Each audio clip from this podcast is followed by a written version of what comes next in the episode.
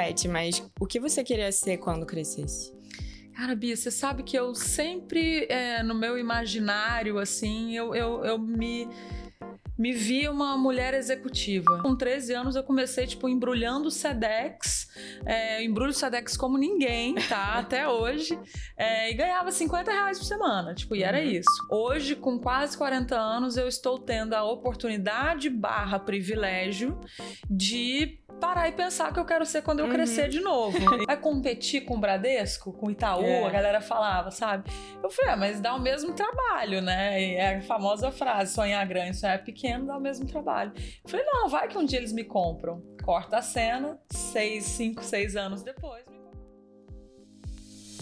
Oi, Vintes. Oi, Vintes. Oi, Vintes. Oi, Vintes. Oi, Vintes. Oi, Vintes. Oi, Vintes. Oi, 20, bem-vindos ao episódio 20 do 20 e Poucos Podcast. Esse é um episódio muito especial porque é o primeiro episódio da segunda temporada e o episódio 20 do 20 e poucos, caso ainda não tenha ficado claro. E eu quero te lembrar de se inscrever no canal antes da gente começar, se você está assistindo pelo YouTube ou se você ainda não segue pelo Spotify, de seguir, porque aí você vai ser lembrado sempre que tiver novos episódios. Sabe a frase, o que que eu quero ser quando crescer? Se você cresceu e ela ainda ecoa dentro de você, como se você ainda fosse aquela menina de 7 anos, constrangida ao responder pro seu tio médico no almoço de família família que queria ser cantora de pop rock internacional ou astronauta? Calma, talvez você possa ser os dois e ainda jogar na cara do seu tio chato. Mas você também pode descobrir que pode ser muitas outras coisas que você nem imaginava. É como dizem, não suba a montanha para o mundo ver você, mas sim para você ver o mundo. E quem disse que a gente precisa ser uma coisa só? A convidada de hoje é a Tete Fleury, que já foi muitas coisas e continua se reinventando. Algumas delas incluem CEO e fundadora da conta digital Dindim, que foi vendida ao Banco Bradesco, tor tornando essa mulher aqui a primeira a vender uma startup para um banco na América Latina, né? Pouca coisa não. É, e ela também já foi, já trabalhou em diversas empresas do corporativo e no Vale do Silício. Além disso tudo, eu tô aqui com a responsa de entrevistar uma apresentadora do CNN. A Tete fez o projeto Upload, que foi através dele que eu conheci a Tete, e que é um programa sobre empreendedorismo, inovação e gestão e liderança que entrevistou as figuras mais influentes desse novo mercado. Ah, ela também é agora palestrante e professora na Link School of Business. Eu falei que não era pouca coisa. Tete, bem-vindo ao 20 e poucos podcast. Bem-vinda, oi 20. Tava louca para falar isso já há um tempo. Eu tenho acompanhado vocês aqui. Obrigada, um Bia, prazer. pelo convite. Obrigada a você por ter topado e pela cara, cara de pausice, né, pelo que eu tive de você ter feito esse contato. É, então, a gente contar a nossa história aqui um pouquinho. Eu é tava no Web Summit é, em maio, né, agora desse uhum. ano de 2023. E eu tinha feito dois painéis lá em dois dias, foi super corrida, não tinha tido a oportunidade de, de rodar mesmo o evento, que é bem grande, é. super cheio e tal. Eis que no finalzinho eu tava saindo de uma apresentação ali da Amazon, dando meia volta literalmente para ir embora, e aí você me abordou, é, me perguntando né, se eu era Stephanie e tal, papá. E eu achei aquilo super legal, assim, me, me, fez pensar em oportunidades que eu em algum momento perdi por não ter abordado também é, a pessoa. Aliás, lembrando aqui, eu estava no, no South by Southwest em Austin no ano passado. É, e acho que é, já gravando já o programa da CNN e eu vi a Camila Coutinho hum. e eu sou super fã e, ela foi, e tal né? e ela tava lá e eu mas eu ainda nem eu estava gravando uh -huh. a primeira temporada eu nem nem tinha pensado sobre entrevistá-la e tal na segunda temporada um tema casou e tal mas eu acabei contando essa história para ela depois quando a gente se conheceu e eu falei eu devia ter tido é. te abordado quando eu tive a chance e tal mas enfim daí aí falei, né? Mas é isso, às vezes a gente perde a oportunidade de conhecer algumas pessoas por não ter essa cara de Com pau. Certeza. Então eu te agradeço e depois te procurei, né? Pra gente tomar um café, uhum. almoçar. E eu acho que é aqui. é isso, né? As é. pessoas que são legais, gente boa. Você, a Camila Coutinho, tenho certeza que ela também te falou isso, que, ah, você deveria ter me abordado. É, tipo assim, com certeza ela Sempre falou, o melhor é abordar. É. Porque é isso, no máximo você vai levar um toco ali e depois você Gente, engole seco e vai. É isso, é isso. é, porque todo, todo, mundo, todo mundo tem seus dias, né? Mas, é. em geral, as pessoas tendem a ser educadas. É então, é isso. Não pode perder a chance. Tete, mas o que você queria ser quando crescesse? Cara, Bia, você sabe que eu sempre, é, no meu imaginário, assim, eu, eu, eu me, me vi uma mulher executiva. Eu sou de Goiânia, morei no Rio praticamente minha vida inteira, estou há sete anos em São Paulo, mas é, o fato dos meus pais terem se separado de Goiânia eu vir para o Rio, eu fiquei muitos anos nessa ponte aérea, assim. É, e aí eu tinha a oportunidade de, nos aeroportos, ficar observando as pessoas nos seus, nas suas idas e vindas, e eu via é, homens e mulheres executivas, taier, pastinha, etc. E eu tenho uma referência muito grande dentro da minha casa também, que era minha mãe, que era uma empreendedora, era e é uma empreendedora é, muito forte e tal. Então, assim, essa figura de uma mulher poderosa, é, executando, executiva, né? E não necessariamente dentro de uma empresa ou, ou ou mesmo dona do seu próprio negócio, mas com essa liberdade de ir e vir, uhum. e com independência financeira também, porque o aeroporto ele tem alguma coisa é. disso, né? Você tem dinheiro para viajar, ou tem alguém pagando para você viajar. Então, vou te dizer que no começo ali da minha vida era isso, e eu achava que era só isso, né? E ninguém te conta que você pode ser mais do que uma coisa, né? Exato, que é até o tema que a gente vai falar aqui hoje. Sim. É, mas em qual momento você percebeu que você poderia ser muito além daquilo? Porque hoje você exerce, assim, várias carreiras, uhum. mas você nunca deixou de ser empreendedora, que eu acho que é a única que a gente nunca deixa de ser, né? É, é o, o, o, o sangue empreendedor é muito difícil se você tem ele, e não é para qualquer um, não é demérito de quem não é, muito pelo contrário, é. tem muita gente no, no mundo corporativo de, com muito muitos anos, carreira longa e muito corporativa, você tem que ter um sangue de barata também uhum. para ali, para aguentar a politicagem, as puxadas de tapete. Então, todos os mundos têm os seus, os seus é, lados positivos e negativos e cada um tem que ter a força realmente para seguir. É, então, seguindo essa linha, nem o mundo corporativo não é para qualquer um, né?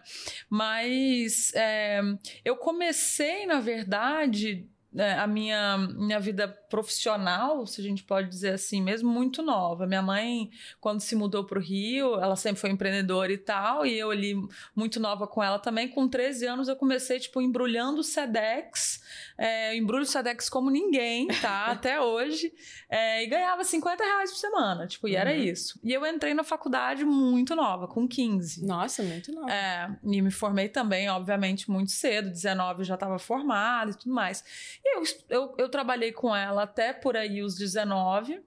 Eu aprendi muito, foi minha grande primeira escola mesmo. É, minha mãe me, tem, tem, tem certas lições assim que realmente ficam para sempre, tipo, a única coisa que você tem é seu nome e o seu nome é sua reputação. A gente, Nossa, vai, vai, falar, falar disso isso. já já, porque eu faço questão de, de investir tempo nisso aqui para quem está nos 20 e poucos, porque tem mais tempo de construir Exato. a reputação, né? Mas. É, e, e, depois eu, eu fui para. Ah, bom, as lições, né? O que você tem é seu nome, você tem que saber fazer para saber mandar fazer. É claro que você não tem que saber fazer de tudo. É, mas você tem que ter um olhar holístico ali. É, e de, e de ownership mesmo, assim, tipo, no olhar de, de dono também. É. Bom, é, quando você sabe o que o, o, resultado final daquilo que você está é, pedindo para ser feito, é muito mais fácil cobrar, é muito mais fácil, inclusive, ensinar. Então, eu tive isso desde muito cedo na minha carreira, que quando você vai fazer, corta tudo e avança para agora, a palavra que eu falei agora é ensinar é a minha, uma das minhas tá profissões fazendo. hoje. E você tem que ter uma paciência, tem que ter uma didática, você tem que querer muito e tudo mais. Então, uma coisa vai eh, estando ligada à outra, né? O que não pode é ficar parado. Então, depois de, de, de ter empreendido com a minha mãe, porque foi de certa forma era isso, não era não era o mundo corporativo, era os trancos e barrancos, construindo muita coisa do zero ali com ela também. É, e depois eu fui para o mundo corporativo com 19 anos, eu fui, tive um estágio na TIM. E aí em telecom que eu construí essa primeira fase da minha carreira corporativa que foi Brasil, foi Jamaica, foi Vale do Silício, fui expatriada com Nossa. 22 anos e tudo mais. Uma loucura, mas foi a minha segunda grande escola também, né? Que quando você mora. Eu já tinha morado fora, é, na Inglaterra, fazendo intercâmbio, que eu já vi aqui, você já entrevistou algumas pessoas que falam se realmente tem a oportunidade, é realmente é, um, é um uma das coisas que mudam a sua vida, Uhum. sabe? É Essa conhecer culturas novas, estar independente, estar fora da, da, da barra da saia É. da mãe ou do pai e tudo mais. É, e você vai juntando lições. Então, eu, eu tive uma oportunidade empreendendo, depois eu criei a minha carreira executiva, e em algum momento o sangue empreendedor falou mais alto de novo e eu voltei a empreender. E por aí foi. As outras profissões, assim, que foram sendo criadas, que, que eu fui seguindo, muito louco, porque não necessariamente é, eu, Você planejou. é, eu não planejei. Foram oportunidades. Foram, foram oportunidades que ou eu, algumas sim eu criei, então fundando Sim. a Dindim foi eu criando aquela oportunidade para mim, mas não foi planejado. Eu acho que essa é um pouco a diferença, assim. Hoje, com quase 40 anos, eu estou tendo a oportunidade barra privilégio de parar e pensar o que eu quero ser quando eu Uhum. crescer de novo, entendeu? Que é Porque acho- importante também. é total. E eu gente vi que você já fez isso na sua carreira, desculpa te interromper, Não. mas esse momento de pausa, assim, e de recalcular a rota. Super, eu fiz isso quando eu voltei de fora. Eu falei, "Ah, o que, que eu quero fazer? Porque eu acho que eu não quero telecom de novo, Uhum. sabe? Eu acabei voltando por um ano e meio e depois eu realmente parei, larguei. Eu brinco que eu saí de telecom e telecom não saiu de mim, porque eu gosto muito, mantenho as minhas amizades, mantenho várias das minhas conexões lá até hoje. E, inclusive, tipo, ao empreender na sequência, foi para telecom que eu liguei pedindo patrocínio. Ah, é? Foi para Telecom que eu liguei para para Telecom, né? Para as pessoas que eu construí relações A ali. importância então, da reputação aí. Exatamente, o networking e tudo mais. E as portas que você deixa abertas, né? Ah, eu já voltei para a TIM, por exemplo, umas três vezes. Eu já Uhum. voltei empreendendo na Dindim, eh, participando de um, de um fórum de inovação deles. Depois eu voltei apresentando um evento com eles. Depois eu voltei fazendo uma palestra para um pessoal. Então, tipo, de alguma forma, porque eu deixei boas impressões ao longo do tempo que eu fiquei lá, né? Mas uma coisa que eu percebi que tá muito presente na sua trajetória, ainda mais sabendo disso que você se graduou muito nova, é que você sempre fez as coisas assim, muito nova, e isso implica que você, talvez em alguns lugares que você estivesse, você não tivesse uma maturidade suficiente ainda pra estar ali, Uhum. mas você foi mesmo assim, encarou aquilo e adquiriu a maturidade com a experiência. Não é que você não estava pronta e não ia ficar pronta. Você foi, foi caminhando, né? Como é que foi isso? É, eu acho que, assim, em especial as mulheres se perguntam muito se elas estão prontas, sabe? É- é, e eu acho isso muito errado. Eu brinco, tem uma frase do Rich- Richard Branson, que é o da Virgin, Virgin Aham. tudo, né? O grupo Virgin Mobile, Airlines, enfim, um monte de music, enfim. É, e ele é um, um empreendedor que eu, que eu admiro muito. Ele fala, se alguém te oferece uma oportunidade você não sabe como fazer... Aceita primeiro e depois aprende. E isso é meio que meu mantra de vida, assim, sabe? Igual a CNN foi isso. Do nada eles apareceram. Eu nunca tinha pensado em TV na minha vida. Eu nunca tinha visto uma câmera na minha vida. E de repente eles me fazem um convite e falam: Você já está pronto. Eu falei: Olha, eu adorei o elogio, mas pelo amor de Deus, vamos gravar um piloto. E assim. Não teve, foi ao ar Foi. de primeira.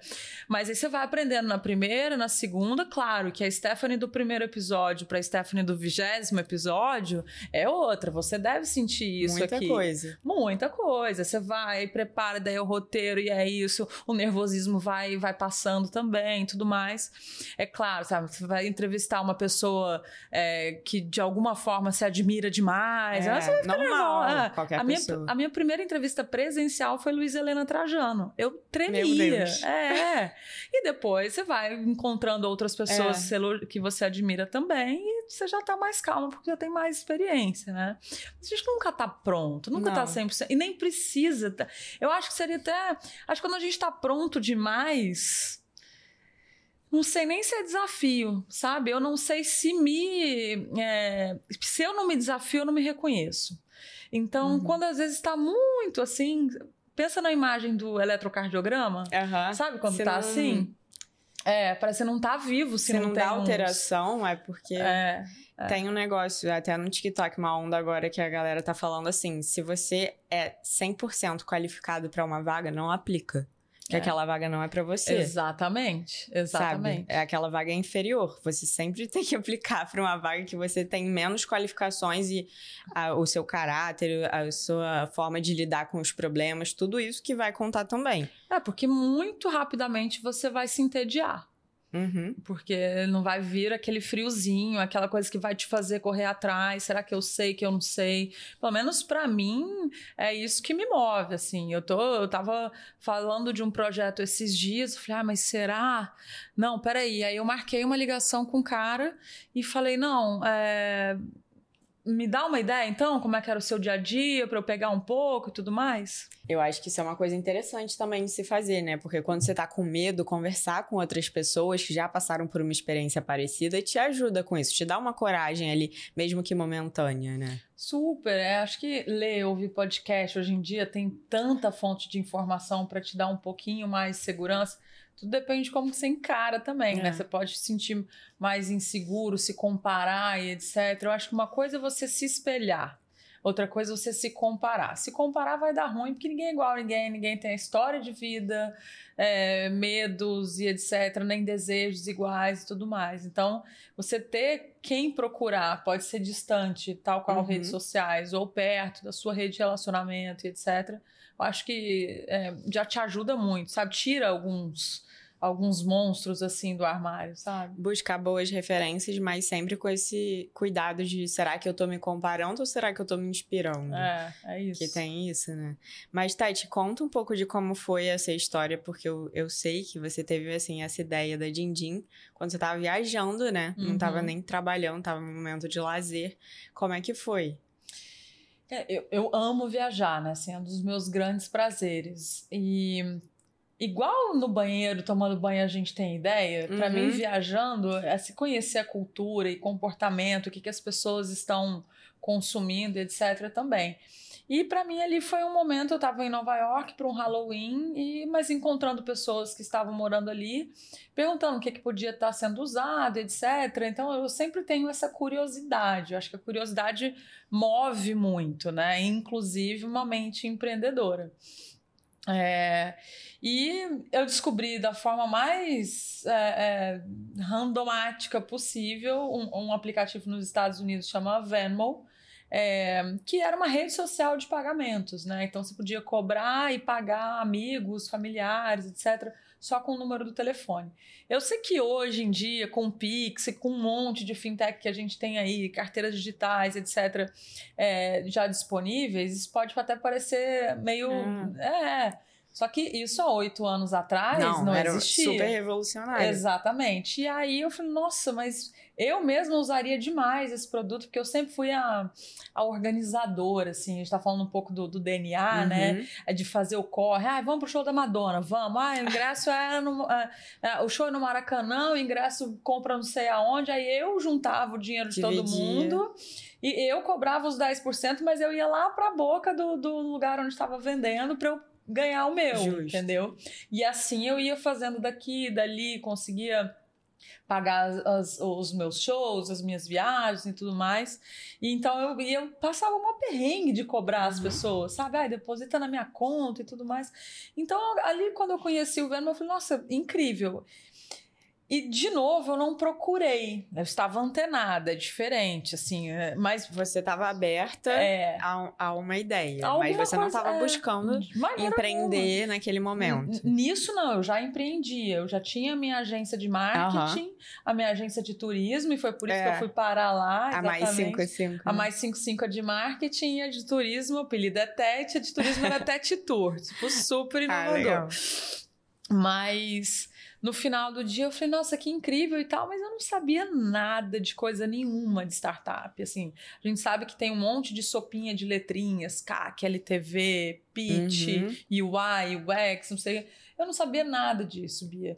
Mas não me impediu. Eu falo que foi um chamado, assim. As pessoas me perguntam, mas de onde você tirou minha família? Imagina. Meus primos, minha família, todo mundo, sabe? Você é louca, ah, mas vai competir com o Bradesco, com o Itaú? É. A galera falava, sabe? Eu falei, ah, mas dá o mesmo trabalho, né? E é a famosa frase, sonhar grande, sonhar pequeno, dá o mesmo trabalho. Eu falei, não, vai que um dia eles me compram. Corta a cena, seis, cinco, seis anos depois me compraram. Já manifestou aí. É. Manifestou com muito trabalho, vamos romantizar.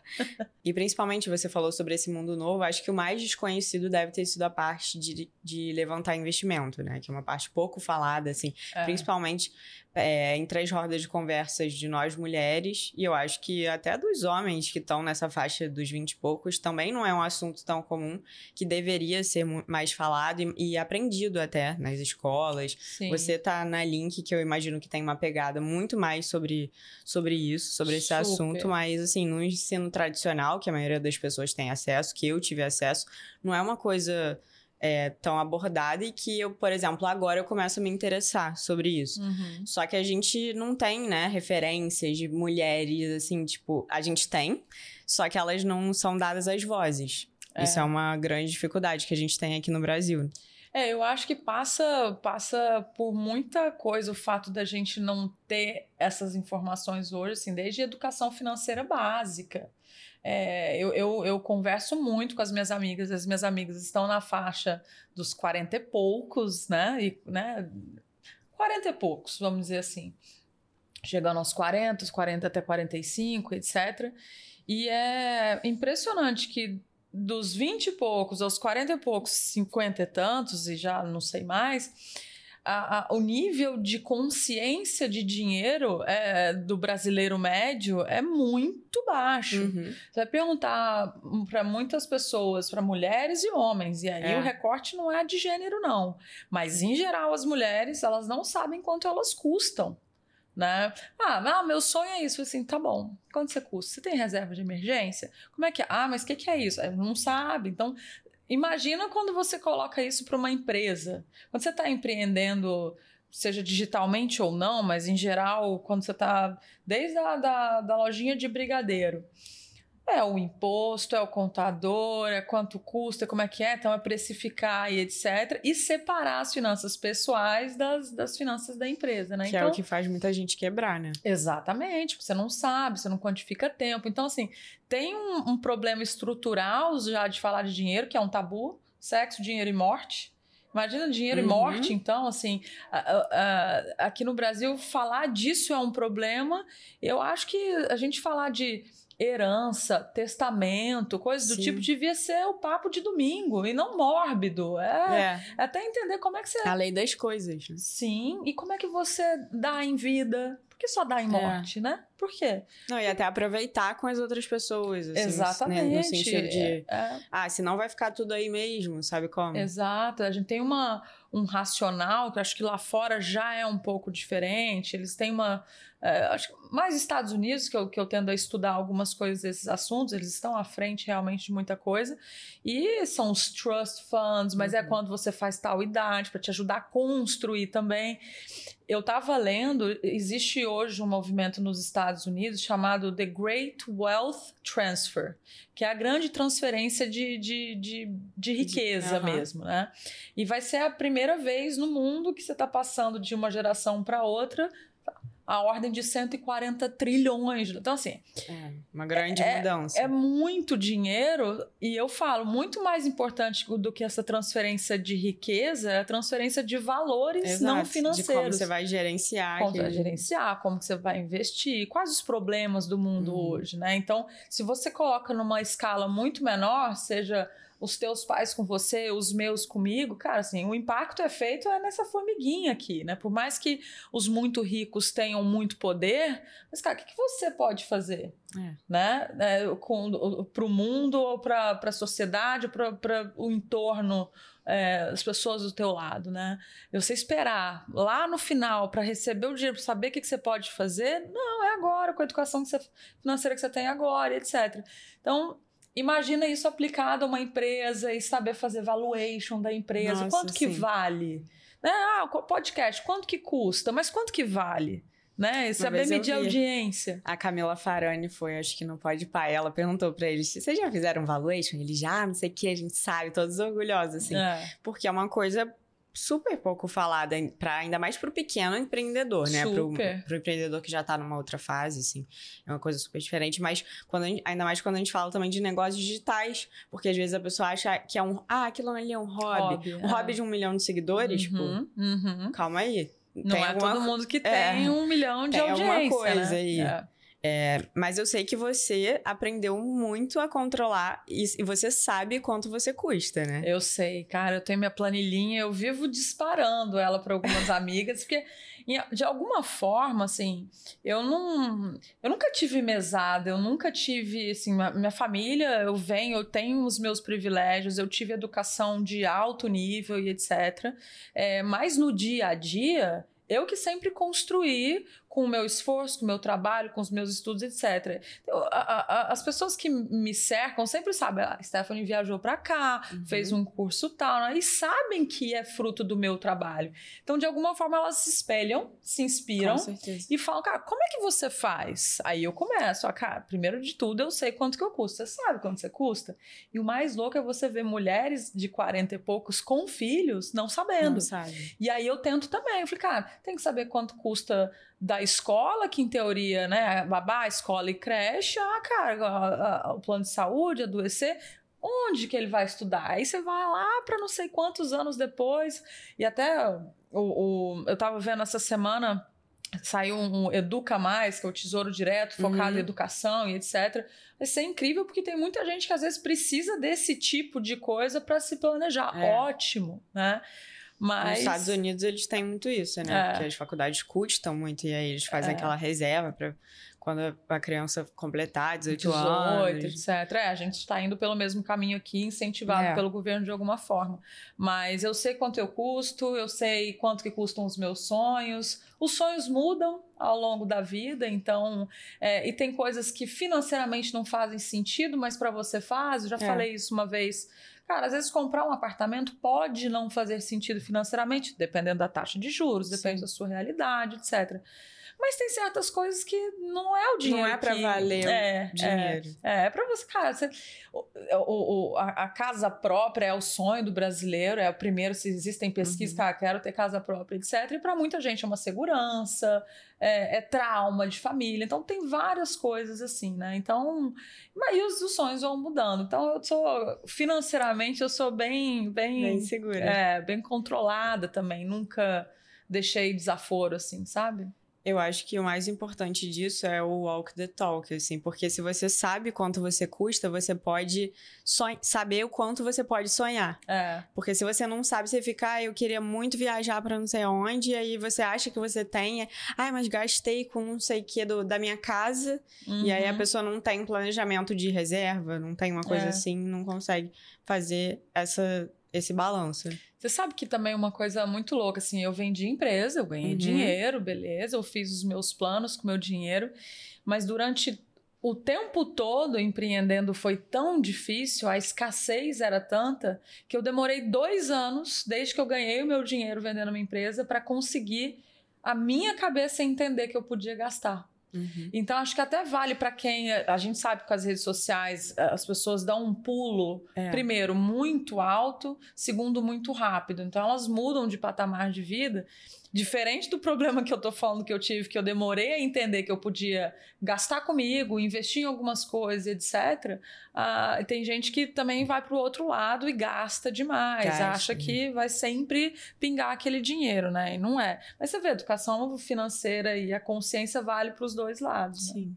E eu acho que o empreendedorismo ensina muito isso que você falou, de que você pode viver com muito menos. Sim, exatamente. Isso é uma coisa que eu estou aprendendo, assim, nos meus 20 e poucos, porque foi uma decisão que eu tive que fazer de sair de um emprego que trabalhava remotamente ganhando em dólar para uma pessoa que era antes estagiária, estava num salário ok, assim, Uhum. poderia ter muito mais independência financeira, e aí fiz minha reserva para empreender. Uhum. E aí eu ficava, cara, mas e minhas roupas da Zara, sabe? Uhum. Tipo, eu não vou comprar, eu vou, eu vou investir na minha empresa É. com o dinheiro que eu tenho. Não vou, não vou juntar um dinheiro e gastar com blusas na Zara, porque aí você passa a valorizar muito mais, né? Sim, sim. E, e é isso. E você vê, é, você abre o armário você às vezes usa as mesmas peças. Eu tô, a gente tá para em breve se mudar eu e Bruna, minha mulher, e cada tá chegando perto de algum momento a gente realmente rever e a gente revê o armário o tempo inteiro, é, de realmente não comprar, segurar e etc. A gente ainda tem a sorte de se vestir, ter uns gostos semelhantes em algumas coisas e vestir o mesmo tamanho, então a gente acaba é, não- compartilhando muita compartilhando coisa. muita coisa, o que é ótimo. Vira e mexe, a gente viaja pra fora. Ah, eu não compraria um casaco desse valor, mas dividindo por dois, aí vai lá as duas e bota o cartão, aí compensa e tal. É, e eu tenho ajudado muito ela também. Ela não tinha, ela fala, antes de você, eu não tinha tanta consciência com dinheiro. Ela Uhum. sempre, obviamente, nunca extrapolou, Claro. mas de- dessa história de saber quanto Eu você mereço, custa. É, mereço exatamente, exatamente. É. Eu tava até lendo uma coisa sobre isso hoje, é, que é tipo, eu mereço. E aí eu ah, foi na Beats to Brands, que é uma newsletter que eu gosto muito. Que o eu mereço acaba virando os pequenos prazeres, né? Estão virando coisas perigosas, porque é, antes a gente eh, tinha até, tipo, o The New York Times falava, ah, é, não compre seu café pra você comprar uma casa, sabe? Uhum. Isso, Só que hoje tá tão inalcançável a casa pra quem tá 20 e Uhum. poucos, que você pode comprar um café, sabe? Não vai fazer diferença na sua vida. Mas ao mesmo tempo, esses pequenos prazeres estão virando coisas, tipo, se eu tô mal, eu mereço. Mas se eu tô bem, eu também mereço, né? E aí virou que coisa momento tipo. que você vai segurar. Exato. né? É. Não, eu tenho. Eu acho que quando a gente tem alguns sonhos, você tá empreendendo, isso aqui é o seu sonho e tal, e tá sendo realizado. Você vai preenchendo esse eu É. mereço de outras formas. Sim, e aí volta certeza. pro armário, pra maquiagem, etc. Cara, eu não preciso. Eu mereço, mas eu não, Não preciso. preciso. E, e isso muda muita coisa mesmo. E- e- mas é a verdade. É quando você passa por um. Eu não vou falar problema, mas é alguma escassez, é, É. escolhas que você É, tem são que fazer. escolhas. Exatamente. E você passa a pesar o que vale mais, né? Se é, É. aquela, aquele prazer momentâneo e que, é, que muitas vezes a gente desconta sem estar bem, porque é um momento que a gente quer equilibrar, não tô indo tão bem no trabalho, então, pô, mas eu, eu ganho bem, então deixa É, eu comprar isso aqui. é. E aí você tenta equilibrar, mas se você tem sucesso em outras áreas da sua vida, às vezes até na vida pessoal, né? É, Uhum. amorosa, e enfim, você não precisa buscar essa falta. É.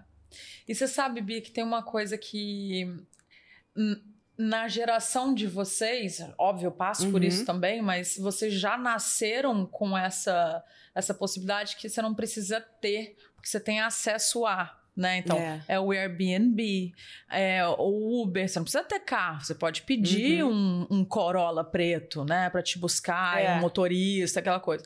Você não precisa ter uma casa de campo, uma casa na praia. Você pode alugar Uhum. essa casa e passar por essa experiência, etc. Então, isso muda tudo. Isso muda o, o jogo totalmente. Uma nova mesmo. economia. É. E, ao mesmo tempo, assim, cara, vai testando. Tipo, eu tenho um sonho de uma casa de campo hoje. Uhum. Eu vislumbro isso. Acho que a pandemia a gente. É aquilo, ficou muito isolado. Ah, a gente viajou muito pro campo, eu tive uma conexão com a grama, eu sempre pisei pé descalço muito, eu adoro andar descalço. É, e eu realmente tive, morando na praia durante muito tempo, mas a grama me, me, me prendeu ali, Uhum. sabe? Eu falei, cara, eu acho que eu quero ter. Só que assim, vou de cara fazer isso? É. Vamos testar? Pô, aluga Passa um seis final meses. de semana. No final de semana a gente passa, a gente É. sempre adora e sempre quer voltar. Mas aí é pouco tempo. É, aí testar. você fala assim, pô, será que se eu tivesse uma casa assim, né, seis meses, uma, quantas vezes eu vou voltar? Será É. que vale? Então também tem isso do que, que é muito uma, uma uma lição de startup, que é o famoso test and learn, Uhum. né? Cara, até se aprende primeiro. Uma coisa, em vez de comprar, investir, compra terreno, nananã, sobe a casa e tal, vamos alugar por seis meses? Vamos ver quantas vezes a gente vai para essa casa ou a gente vai cansar de ir para lá também? Que é a mesma coisa, você compra um. Você entra na Zara e compra um monte. né? Cara, em algum momento você vai lá ficar largado lá, né? É. Então. E são duas lições do empreendedorismo, né? Testar pequeno Uhum. e errar rápido, É isso. que você pode aplicar para todas as áreas da sua vida. É isso. Que quando empreendedor, eu acho que por isso que eu falo que você não deixa de ser. Essas lições você não consegue se desfazer delas. É, e eu, eu ouvi um, um- um podcast que você fez com a Mari Reis.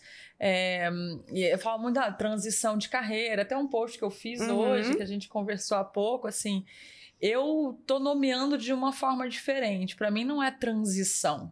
É, Pra porque mim, você é não uma- deixa de ser. É, é uma evolução. Um advogado que se formou em direito e ele, porventura, foi parar em turismo, ele nunca vai deixar de ser um advogado. Com OAB, sem OAB, mas assim, tudo que ele estudou, que ele absorveu, que ele teve alguma prática que seja, ele vai usar em algum momento. Ah, teve um processo de um passageiro, não sei o quê. Opa, chama o fulano ou a fulana porque alguma experiência tem. E por aí vai. Então, hoje, quando eu olho a minha carreira portfólio, o que eu quero ser quando eu crescer mais, etc., Uhum. é, eu sei das experiências que eu acumulei estando em vários setores diferentes. E o que eu hoje espero, que é um pouco da minha, da minha missão hoje de comunicar no LinkedIn ou não, em algum outro lugar também, é que o mercado veja isso de uma forma mais positiva do que negativa, porque negativo não tem nada, mas ver realmente positivo na sua diversidade de experiências, né? E não assim, poxa, você passou um tempo aqui que você poderia estar nessa mesma carreira aprendendo, né? Na mesma empresa, É, sendo que você teve aprendizados muito mais diversificados. é. E eu acho que isso é uma coisa, com certeza, da sua personalidade também, porque não é todo mundo que tem essa veia e se sente bem fazendo coisas Uhum. diferentes. Tem gente que quer fazer a mesma coisa pro resto da vida, e tudo bem. É, mas aí tem até um TED que é Multipotentialite. Não sei se você já assistiu. Não, bom saber. É muito legal. E aí ele, é, a pessoa apresenta, assim, é, casos de pessoas que. É, essa mesma coisa, assim, foram várias coisas e a junção de todas as coisas torna elas uma pessoa única. Uhum. Uma pessoa única e com um ofício único, porque essa junção com esse olhar muito diferente de duas coisas faz uma coisa única. Exatamente. Você falou duas coisas aí dessa de, de único.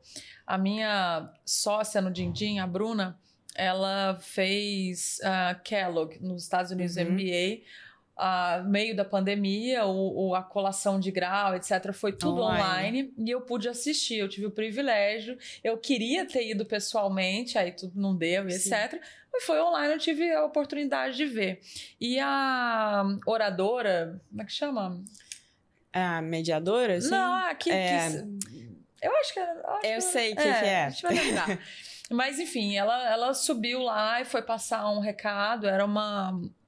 Uma mulher incrível, era uma mulher negra e tal, assim, a gente assistiu tudo Uhum. mesmo, poderosa, assim, então aquilo, aquela, aquela visão, todos os formandos com aquela capa preta, não sei o que, roxa, etc, os chapéuzinhos, e aquela mulher preta poderosa lá em cima e tal aquela imagem nunca saiu e ela teve uma frase que ela falou que eu nunca esqueci, eu procuro sempre reproduzir, em especial para as mulheres. Ela falava, a partir de agora, né, eles se formando ali com aquela experiência única, cada um com o seu, ela falou: take ownership of your uniqueness. Então, assim, tome posse isso. da sua singularidade. Bateu tão forte, porque é isso, assim, é, quando a gente tem consciência da nossa singularidade, quão único a gente é, é, a gente se diferencia, a gente consegue se vender melhor, a gente consegue enxergar o mundo melhor. E pegando isso como gancho, no mundo da inovação hoje, é, eu costumo dizer que tudo bem, se você não for trilhar um caminho de carreira portfólio, que é puro perfil, não existe certo e errado, melhor ou pior, é puro perfil, é, você simplesmente pode ter muito mais visão de inovação quando você tem contato com diferentes áreas. Porque gente, na inovação a gente fala inovar ou disruptar, né? A disrupção, ela não vem da sua indústria. É Não. do, do mercado ao lado. Tem várias. Da minha época de estudar na PUC, miopia de marketing. O que que disruptou o mercado É, de aviação? Do, do DVD, e aí o DVD não olhava pro lado, veio a Netflix. Netflix, mas da minha época a gente estudava miopia de marketing, que é Aham. super, né? Falava do, do- das teleconferências, então Skype, Sei. etc., matando alguns voos. As pessoas É. não precisavam mais voar. Então a disrupção não vem da tua indústria. Então, para mim, quanto mais experiência em diferentes indústrias eu tenho, é, mais chances que eu tenho de ver a inovação e de ver a disrupção. De novo, se você não é, é, está disposto, eu não gosto de construir uma carreira portfólio, não tem problema, você consegue fazer isso também de outra forma, que é, por exemplo, construindo networking com pessoas de diferentes setores. Sim. Antigamente, ah, você fazia tele... Tava em telecom, você só conversava e conhecia gente de telecom. Hoje isso também já mudou, É. né? Ainda mais com o LinkedIn, né? Que a gente chama de tóxico. nossa geração. Mas De eu já. De tóxico. O LinkedIn? É. Jura? Por é, quê? o, o LinkedIn é super tóxico. Ah, e o Instagram Mas- e o TikTok É, não são, é. não, né? Não, é, tem um negócio assim. Ah, precisamos falar sobre. Ah, o pessoal falando sobre o TikTok ser prejudicial, mas precisamos falar sobre as planilhas de Excel. Também são. É, mas o LinkedIn, eu sempre falo isso, que o LinkedIn abre muitas portas. Assim, eu fui ao Web Summit porque eu pedi ingresso no- Ó, pelo LinkedIn Tá vendo? pra uma pessoa Cara, desconhecida. O LinkedIn é a minha rede social preferida, é onde eu invisto o meu tempo, porque no Instagram eu gasto o meu tempo. Exato. De verdade. É assim. muita distração. É, você tem que saber filtrar muito para agregar valor, né? Porque tem muita distração, É. tem muita coisa fake, etc.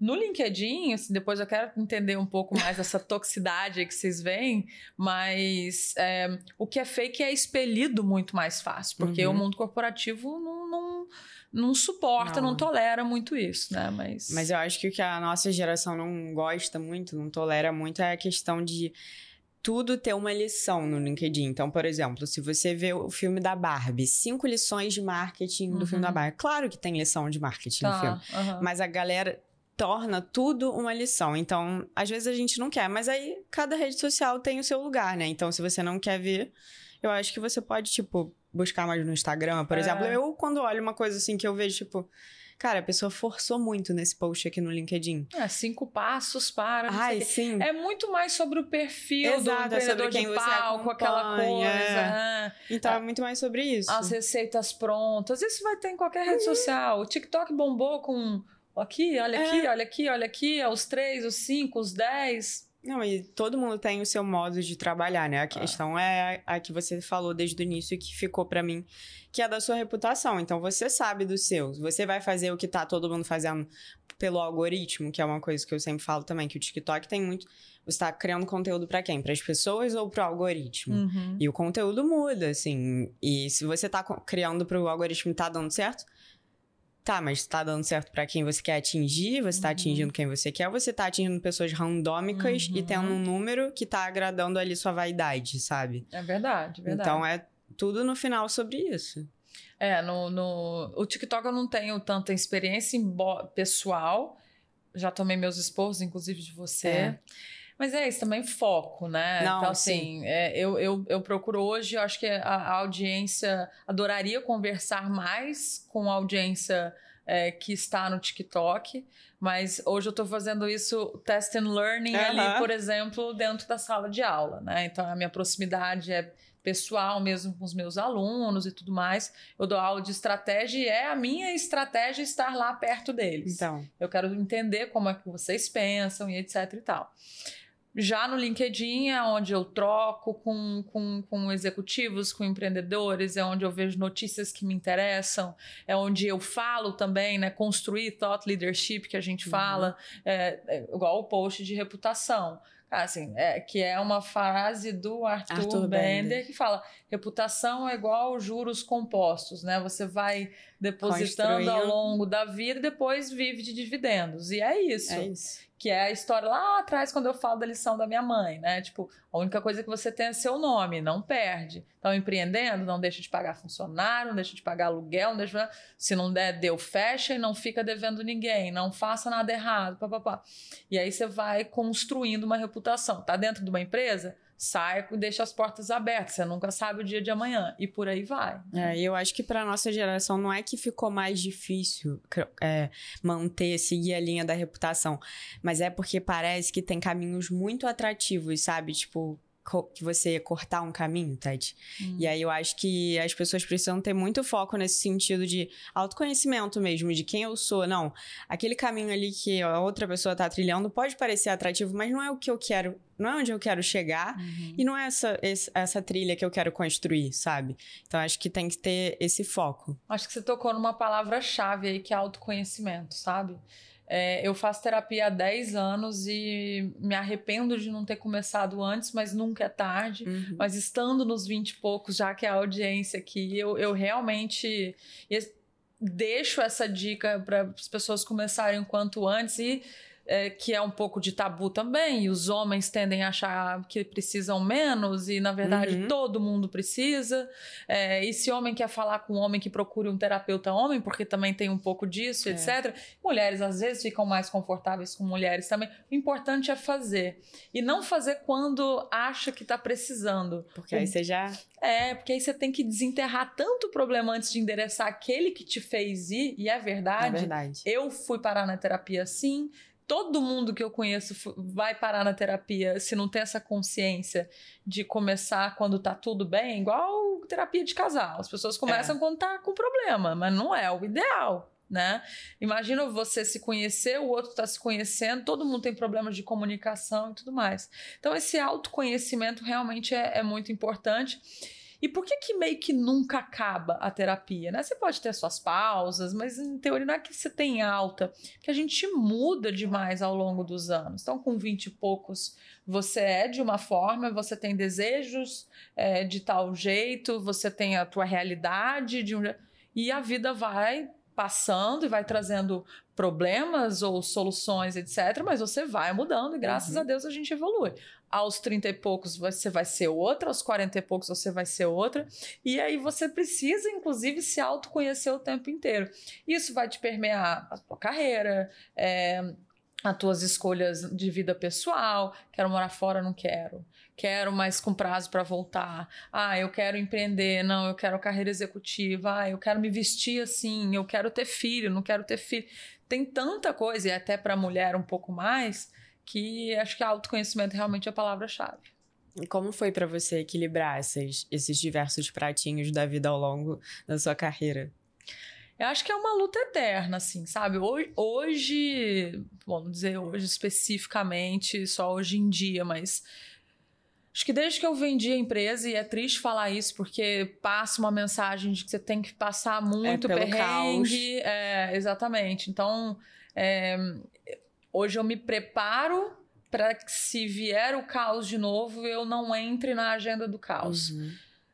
tava ali na, nos meus 30 e poucos, então eu, eu acho que.